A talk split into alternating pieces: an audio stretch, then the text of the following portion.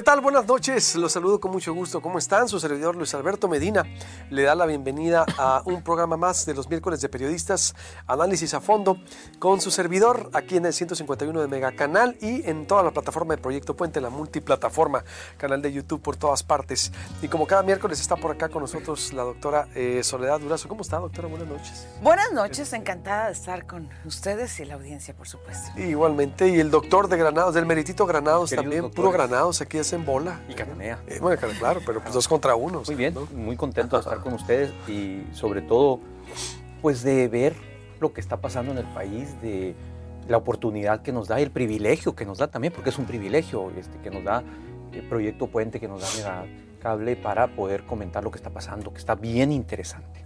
Exacto, vámonos al tema libertad de expresión, la relación del presidente con la prensa, los gobiernos, lo que está ocurriendo a partir del caso Loret, asesinatos de periodista. Eh, propongo las libertades en sí en el país, no solo un caso, la verdad, yo creo que el tema da para mucho y aparte por primera vez es inédito. Igual si podemos poner ahorita lo del Washington Post, por favor. Eh, es decir, el Post eh, llamando al gobierno mexicano a parar las agresiones y los asesinatos de periodista. Exacto, para mí yo celebro el momento porque algo va a pasar. Como nunca se está hablando de libertad de expresión. Eso para mí es muy positivo. Algo tiene que pasar, viene un replanteamiento, como sea. Eh, tenemos el de artículo 19, vamos a presentarle ahorita, hemos entrevistado tres organizaciones de mucho peso.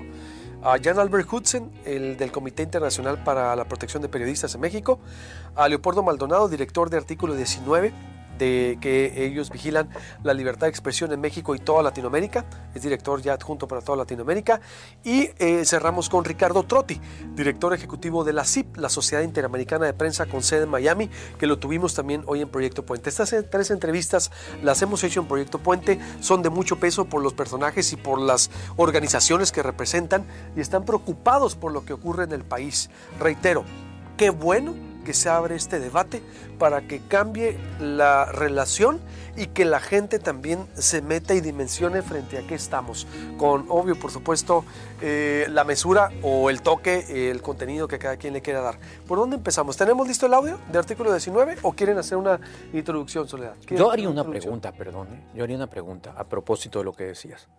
Eh, que, que, que es una intención meramente de provocar. ¿Sí irá a cambiar algo?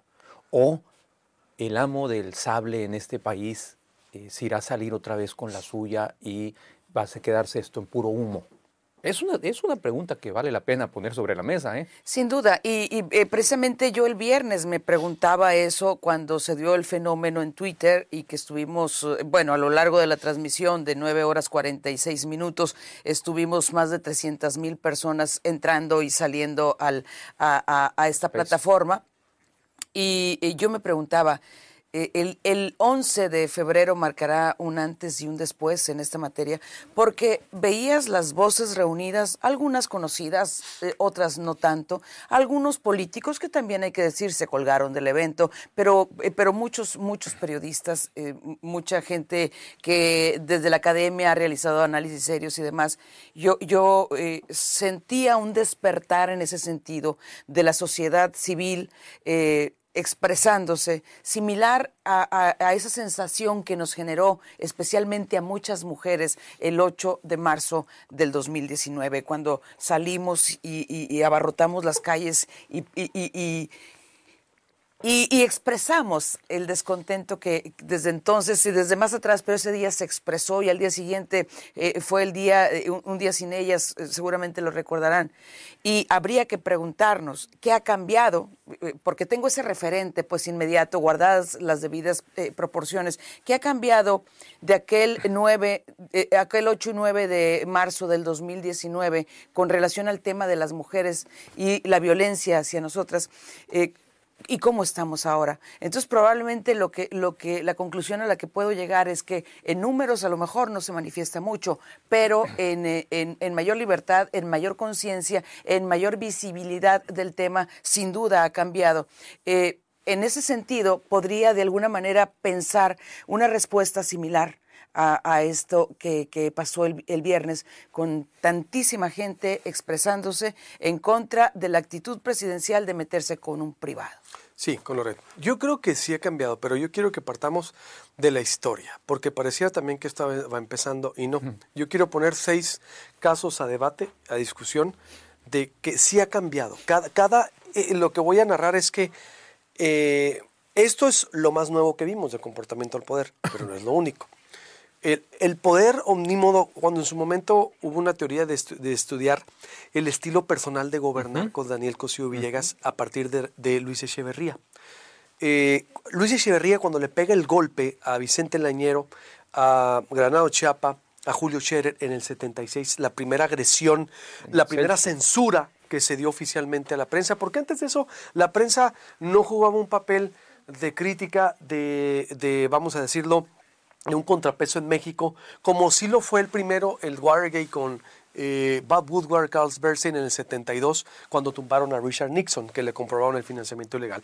De ahí viene un periodismo fuerte y siempre nosotros guiados por una inspiración de lo que ocurre en, eh, afuera, como son las olas internacionales, como estaban los momentos de libertades en los 70. La salida de Julio Scherer, eh, de Vicente Leñero de Granado Chiapa en el 76, que fue el primer golpe de un presidente eh, autoritario, logró el nacimiento de proceso. La salida de Excelsior. De Excelsior, exacto. Era el director de Excelsior, Julio Scherer, lo censuran por una caricatura, era un sistema corporativo, se van y crean proceso. Crean proceso, y todos sabemos ya lo que es proceso, que se hace en el 76, entonces sí valió de alguna manera eh, la pena, se movió algo. Después, en los 90 vendría el nacimiento de Grupo Reforma en 1993. Carlos Salinas les pega el golpe. Agarra y censuran a la Unión de Voceros allá en el DF. Tú no puedes vender el periódico si no estabas con el sindicato de voceros.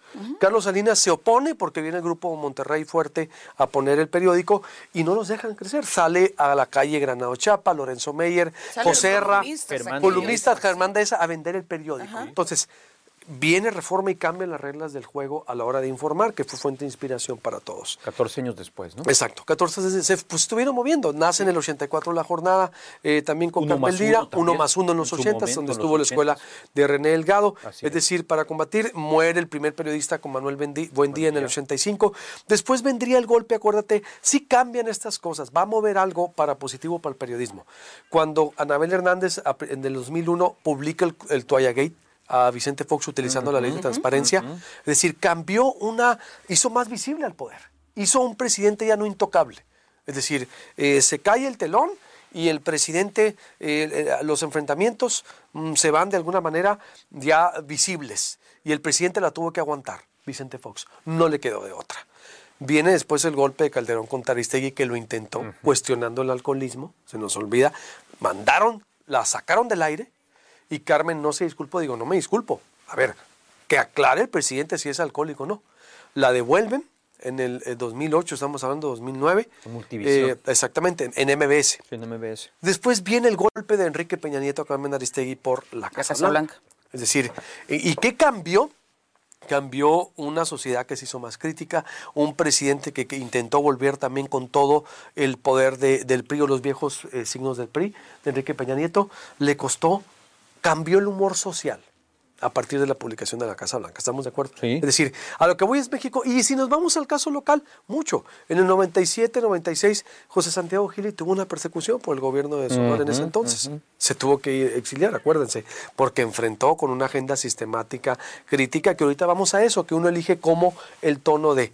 Y en su momento aquí también muchos otros periodistas, digo, la hemos enfrentado. Cada quien, yo creo, en su justa dimensión, nosotros también el sexenio pasado salimos del aire, nos renovamos, también por un golpe, nos inventaron un expediente, nos quisieron meter a la cárcel, digo, se olvida todo eso, ¿no? Pero nosotros lo vivimos, como lo han vivido otros periodistas también en Sonora que han sido eh, eh, perseguidos, resistimos y nos fue, la verdad, en estos finales el que sale ganando siempre va a ser el periodista, como salió ganando Julio Scherer, claro. como salió ganando José Santiago Gil, el imparcial, como salimos ganando nosotros. Y Nos hicieron un favor. Pero en consecuencia y como consecuencia, no la persona, la sociedad. Y el, ejercicio periodístico. el ejercicio, ¿no? Por eso, el ejercicio del periodista, por eso el periodista en sí. Sí, claro.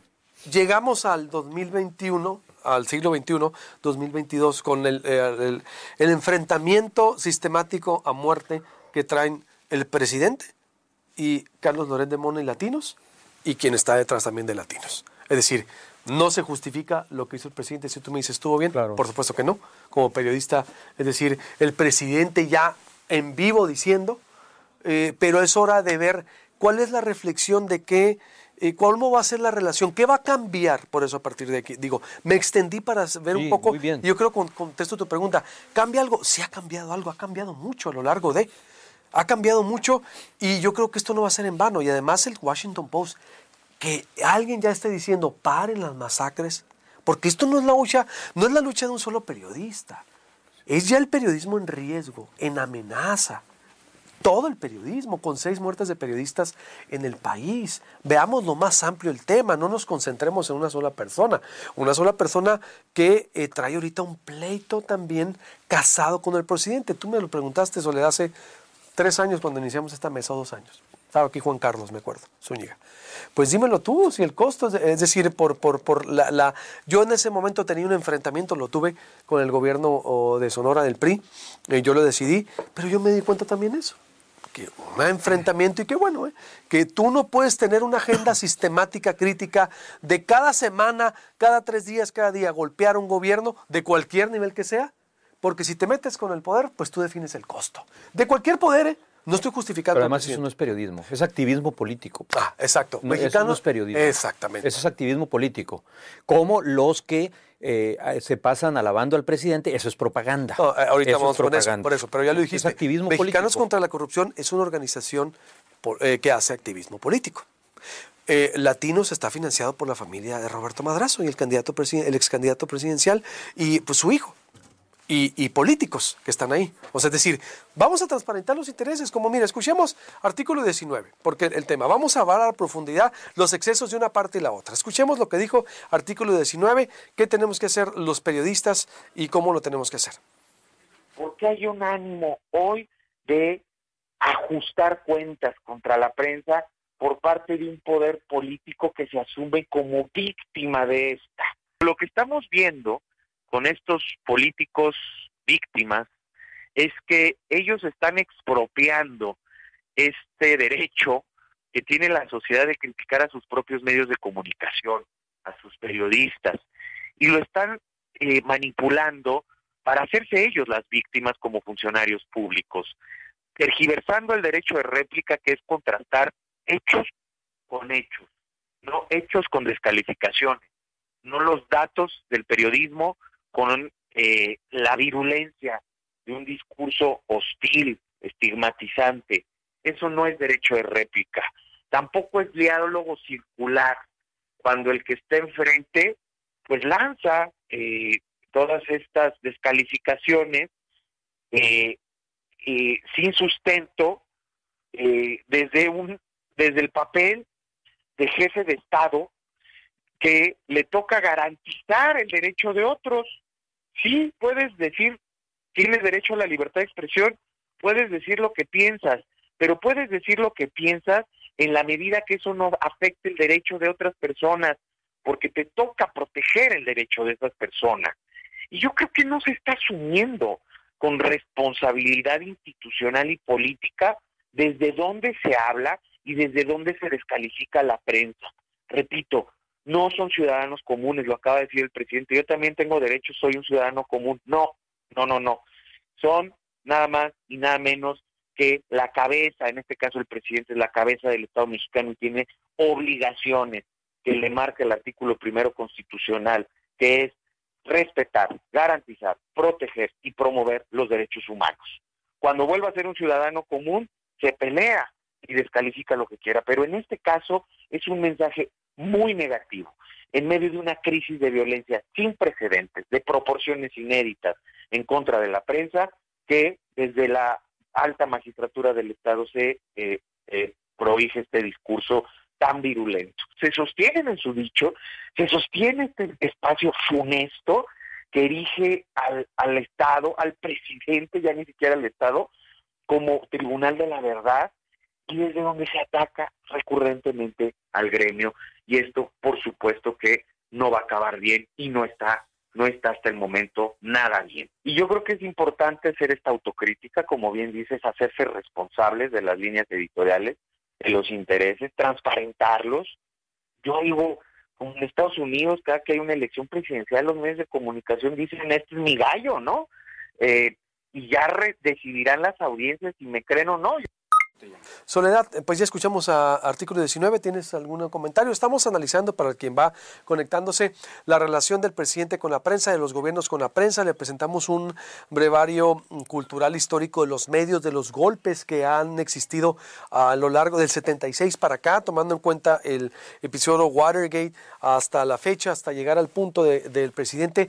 Y yo le decía, a ver, hay que plantearlo esto también con las muertes, no podemos enfocarnos en solo en un solo periodista, sería la verdad, eh, muy individualista. Es el periodismo en riesgo. Eh, ya escuchamos artículo 19, Soledad. Eh, ¿Qué opinas de esto y de lo que dijo Leopoldo?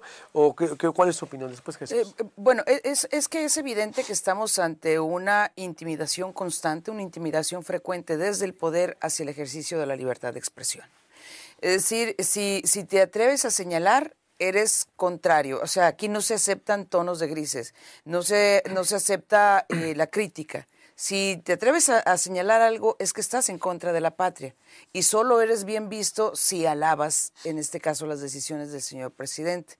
Eh, yo apuntaría a eso por un lado y creo que está más que documentado en, estos tres años que así ha sido y que se ha ido recrudeciendo y ha ido escalando. Y, lo que me pregunto es hasta qué punto va a escalar o, en qué momento va a ser posible frenarlo. Es, eh, es eh, increíble cómo te atreves a decir algo y todos lo vivimos, ¿no? Lo primero que te dicen, eh, te, sale la, horda de, de, tweets, eh, de, boots, con, descalificándote. ¿Por qué? Porque está muy claro el camino trazado. Hay que descalificar al mensajero para que el mensaje no permee. Lo venimos repitiendo aquí hace tres años. Hay que descalificar al mensajero porque si a ti no te creo, no voy a creer en lo que dices. Y si, y si no te creo a ti, no le pongo atención a lo que dices, aunque lo que digas esté contundentemente demostrado. Pero estás descalificado, entonces eso es lo importante. Por eso, las, por eso los ataques son personales. Jesús. Me, gusta mucho lo que dice Leopoldo Maldonado de artículo 19. Creo que enmarca en un minuto y medio que eh, pusimos al aire perfectamente bien la situación y el problema que está pasando ahorita. Suscribo completamente lo que dice Soledad. Mm, pondría nada más una postilla ahí diciendo que yo soy de los que cree, eh, por supuesto, que el presidente tiene derecho a defenderse, pero no atacando como lo hace. El problema, a ver, eh, eh, el problema se origina en un presunto o en un posible conflicto de interés, que yo sigo pensando que el conflicto de interés no está documentado en el reportaje de Mexicanos contra la Corrupción y la Impunidad. No está bien amarrado el conflicto de interés, sí, pero en México eh, hay dos figuras de conflicto de interés, el conflicto de interés real y lo que se conoce como conflicto de interés aparente. Es el caso de José Ramón López Beltrán y de su esposa, al vivir en una casa eh, cuyo propietario tiene contratos eh, con el gobierno del presidente López Obrador. Dice perfectamente claro allí Leopoldo Maldonado, explica que esto no es un derecho de réplica. Efectivamente, esto no es un derecho de réplica. Un derecho de réplica hubiera sido del presidente aclarar eventualmente el tema de la propiedad de Houston. Ese tema quedó prácticamente de lado porque se fue frontal contra Carlos Loret y contra los eh, presuntos eh, emolumentos o recursos de Carlos Loret y luego ya este, una serie de periodistas afines al régimen han empezado a diseminar las razones y, los, y, los, y la proveniencia de esos recursos, de dónde vienen esos recursos. Eh, ahora, en el fondo lo que subyace aquí, que es lo que a mí me preocupa y me gusta mucho que se esté generando este debate, celebro que se esté generando este debate, pero en el fondo lo que me preocupa es, tú lo señalabas hace un momento, Luis, lo tocaba también Soledad, el problema de la inseguridad que está viviendo la profesión en este momento. Lo señala también Leopoldo Maldonado ahorita. Entonces, creo que son, híjole, son como, como muchos los temas que están en la agenda pública ahorita y en la publicada y con la que nos tendremos que ir así como por, como por partes para tratar de entender cada uno de esos procesos. Pero yo creo que, eh, pero están muy bien identificados. Es tanto, a ver, por eso como empezamos, Es primero los asesinatos de Sí. periodistas, son seis en lo que va del año. Sí, en el que va del año. Son las agresiones, la relación que ciertamente el, el presidente subió de tono, pero sí, eh, querida Soledad, yo nomás sí recuerdo que eso que dices, el ataque de bots, no es nuevo. ¿eh? No. no, Yo, no. yo lo- al menos en los últimos existen las 12 años, exacto, es lo que te iba a decir, al menos en los últimos 12 años, los que hemos estado, los que eh, hicimos una agenda mm, de alguna manera de, de vigilar, de observar cómo debe ser el periodismo, pero con los panistas fue así, se inauguró. Y, y lo inauguró Jorge Morales, digo que ahorita se le olvida Jorge, y lo digo con respeto, se lo puedo decir. Es decir, que fue defender, era defender a Guillermo Padres, y en- ahí empezaron las campañas negras en Sonora. Y se le fueron encima a Michelle, y se le fueron encima a Chapo Soto, se le fueron encima a medio mundo. A mí me hicieron una campaña, eh, es decir, eh, de, de también De eh, so- desprestigio. supuestas preferencias sexuales. Digo, en estos tiempos seguramente hay que andar ocultando algo que intentaron hacerlo. Yo me apoyé con artículo 19, fue la primera campaña. Es decir, fue, un, fue frontal hace 12 años con Guillermo Padres y, y los panistas. Después vendría el gobierno que se fue eh, del PRI con Claudia Pavlovich. Fue muy duro. Digo, tal vez no, tú no viviste tú, con todo respeto y cariño te lo digo, ni tú Jesús, pero hubo algunos que los vivimos, no solo yo. Lo vivieron otros, fueron muy duros. Eso que describes del presidente se vivió aquí en Sonora. ¿eh? No estoy diciendo que no. No, pero Y- me- y a- además, no, permíteme. A lo que voy es, o sea, qui- quiero yo poner en perspectiva de que no es solo porque eh, creo que nos centramos nomás que lo de Loret. No, eso es una No, no, cosa. no, no, por eso. no, no es solo Loret Por eso, tema, pero, ¿eh? pero a ver, pero esa Es mucho pero, más amplio, eso me pero estamos yo. hablando de las granjas y bots, no son nuevas. Es todo lo que estas, estas agresiones, estas persecuciones, el comportamiento ni modo del poder en México está ahorita al orden del día no solo el presidente. Ves a una estrella pedrosa que está, por ejemplo, en, eh, con el gobierno de, de este del futbolista de Cuernavaca, Morelos, Cuauhtémoc de Blanco. Cuauhtémoc. No puede entrar en ningún medio porque es una periodista crítica. Ven Baja California lo que está haciendo. Por eso digo yo, sí, pero es todo el país. O sea, Luis no es solo el presidente. déjame recurrir nada más a una alusión histórica. ¿Qué se le atribuye a Santana? Dígame quién lo dijo para cortarle la lengua. Claro. O sea, Claro. ha existido siempre. Sí. Ah, Y- exactamente. Y, ahora es la expresión a través de los bots. Ahora me refiero, los bots, ¿cuándo nacen? ¿Cuándo nacen las redes Yo, yo creo que ese no sociales? es el tema, ¿eh? Digo, No, claro que es el tema. Es que es todo el tema. No, exactamente. To- to- es todo. todo el tema. Es- es todo, todo. Incluso, incluso el asunto de Loret, que, que es lo que, lo que, como el punto de partida de esto, el tema es mucho más complejo que el tema de Loret. Es que es Eh, todo el eh, lo- es que todo, Jesús. No es tan, es que tú me dijiste, ¿por dónde empezar? Es que es todo el tema, es hacer periodismo es de riesgo ya. Los bots, las muertes, las agresiones, la confrontación, el, el presupuesto, es todo el tema. Yo, yo veo ya algo complicado de riesgo Sí. que el post tuvo que venir.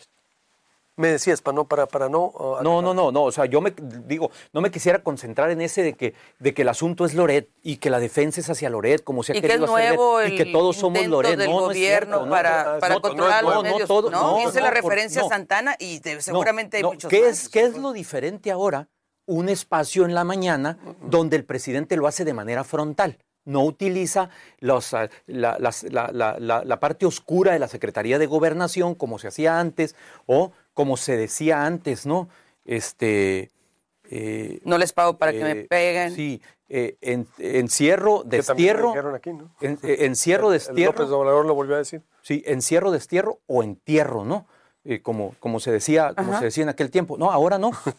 Ahora ya es, es, es el presidente de manera frontal el que lo está haciendo.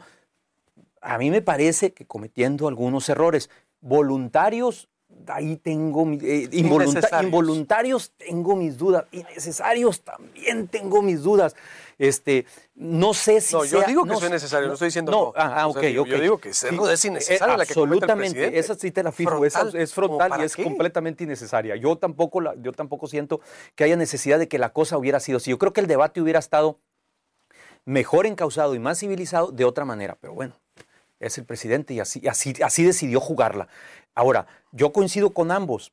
Esto creo que debe ser un punto de inflexión. Ya la pregunta era meramente provocación y así la quise y así lo quise lo quise señalar, pero debe de ser un punto de inflexión y habrá que ver el contraataque. O sea, yo creo que viene un contraataque de ya no solo de Loret. Yo tengo la impresión de que ahora sí eso que el presidente ha venido señalando, que son esos poderes fácticos, esos grupos neoliberales y demás, creo que que si antes estaban articulados, ahora se van a articular más.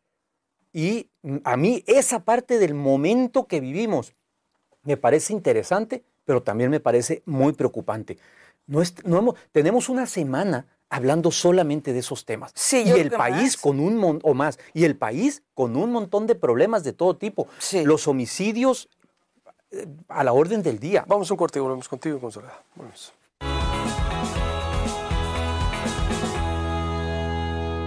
Eh, seguimos, estaba eh, Jesús Moreno y luego Soledad porque se pone muy bueno exacto.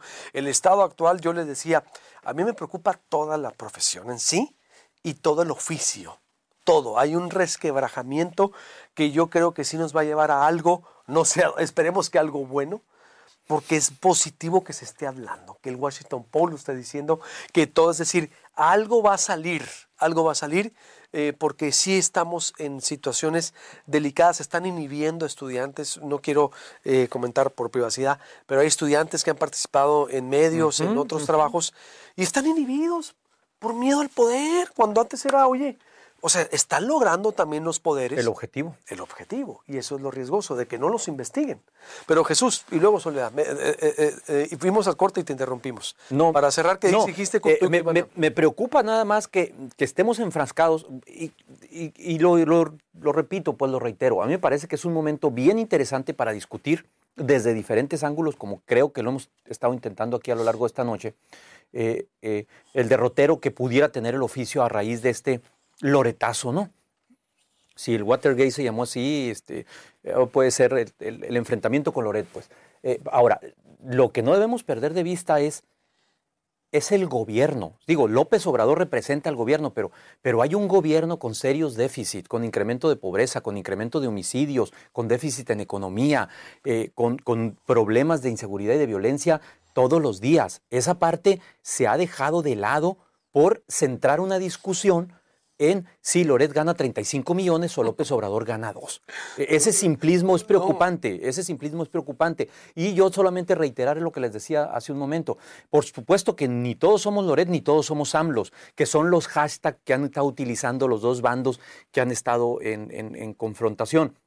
Vale la pena revisar un muy brillante texto que publica esta semana el Milenio Jorge Cepeda Patterson, y donde al final cierra de manera magistral diciendo, ojalá hubiera espacio para que nos oyéramos todos, no los todos Loret ni los todos López Obrador, porque uno hace activismo político y el otro hace propaganda. Y el periodismo está en medio como profesión. Y lo que, para pasar la voz a Soledad, y lo que el presidente el error no lo ve, bueno, como es y como muchos, es que lo único que está haciendo es darle publicidad. Así es. Y engrandeciendo a figuras diario tiene el tema diario, diario, cuatro, lleva cuatro, cinco días con lo mismo, lo mismo, lo mismo.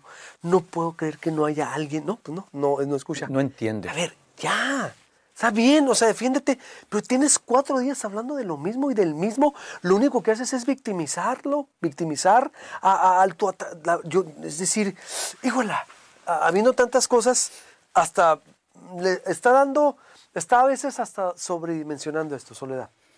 Sí, eh, yo creo que no.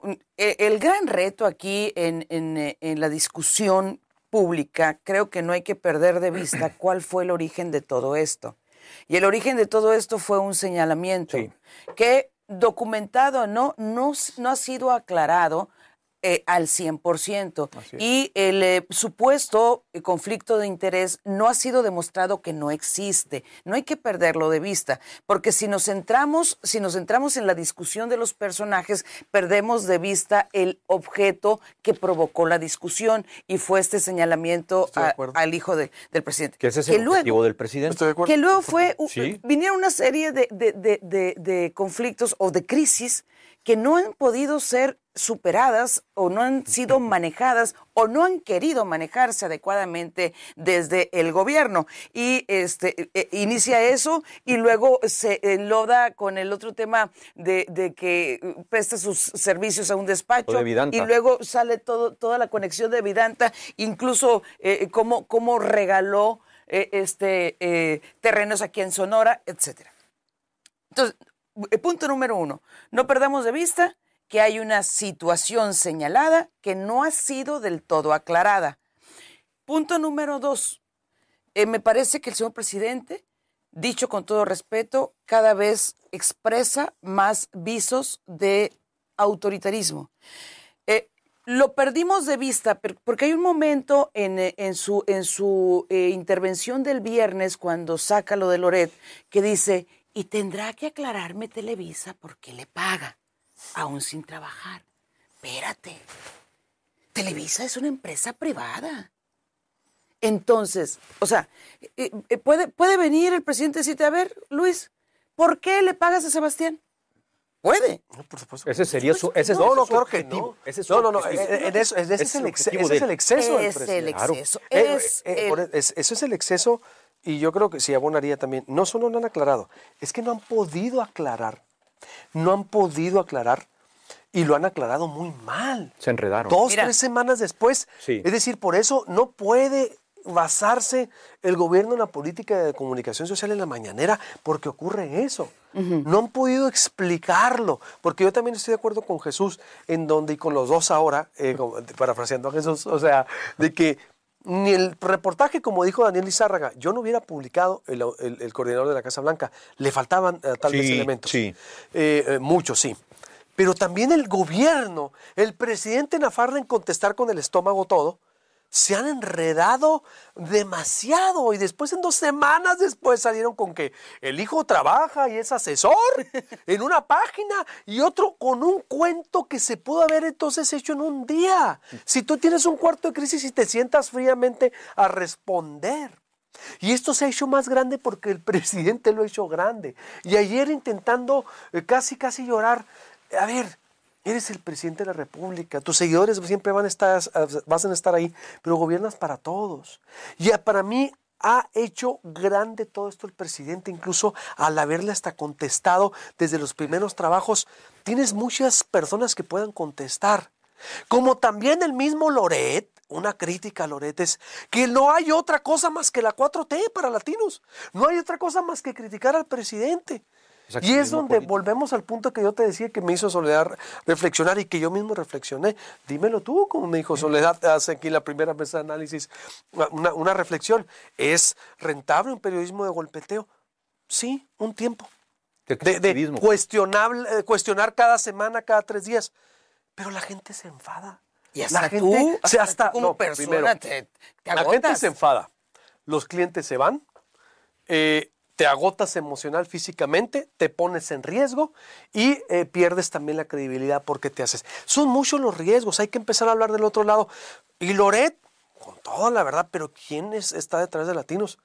Pues la familia de, Roberto Madrazo y los priistas y muchos priistas más prominentes. Y dijo del mismo artículo 19, los medios de comunicación que transparenten sus intereses, ¿quién te financia para golpear qué? Una agenda golpeadora tampoco así le conviene a nadie. Hay- es una obsesión de ambos lados. Totalmente. Del presidente, que lo, yo creo que lo va a terminar haciendo candidato a algo, le está dando un poder que no tenía, y de Carlos Loret con el presidente. Y ahí están agarrados los dos. Diario, es decir, digo, el, el- el Loret está de estar muy contento porque la Claro, publicidad la que le están dando. claro. Porque si el presidente comete un error de ir tras Loret, se acabó en favor de, de Loret. Es decir, todavía no más falta. Pero también hay un exceso de Loret y de un medio que solo cuestiona por cuestionar por antonomasia y sistemáticamente te desgastas. No es rentable. No es cierto que es rentable eso.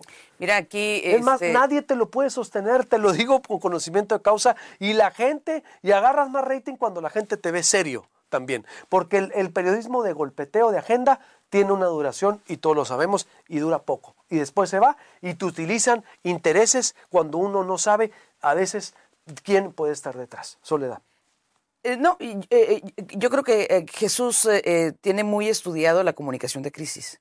Y eh, coincidirás, doctor, en que este, un- el primer error para, para controlar o para intentar controlar la situación es recurrir a la mentira. Claro. Y fue lo que hicieron. Recurrieron a la mentira 14 días después. O, o 17, 17. días después. 17 días después. Que es que trabaja aquí o allá.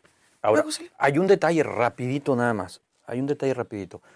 Con todo este golpeteo sistemático y tal que dices, doctor, de Loret, es uno de los periodistas, quizá haya otros y en otros momentos, pero es uno de los periodistas que ha logrado arrebatarle la narrativa a López Obrador. Totalmente. Ese es el punto. Totalmente Le quita la narrativa al presidente.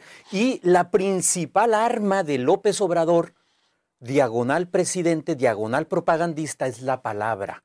Si le pegas en la línea de flotación de sus principales recursos argumentativos, que lo llevaron al poder y que lo tienen en el poder, que es particularmente la lucha contra la corrupción, y se lo demuestras con Felipa, con Pío, con Martinazo, con Bartlett, con Irma Heréndira, con la secretaria de Educación y ahora con su hijo, siendo el mismo periodista o pseudo, si quieren, periodista o activista político, ese es el problema también de fondo. O sea, si al presidente le quitas el discurso, lo desnudas, porque el gobierno basta con ver los resultados del gobierno. Ahí ni siquiera los voy a calificar, no los voy a adjetivar. Los números hablan por sí mismos, Luis. No, no, totalmente. Le ha cambiado. Y el que ha caído es el presidente, por eso te digo, ahorita decíamos, no tiene otro tema. No tiene otro tema viendo tanto. Pero es el, presidente también que gastar energía Es por eso. en estar aclarando, peleándose diariamente con, con los periodistas y echar al saco y Loret. Eso, esto está muy Hasta Carmen mal. Aristegui ahora. Otra decir, vez. No tiene otro tema. No nos vamos a estar poniendo. Bueno, con permiso, buenas noches.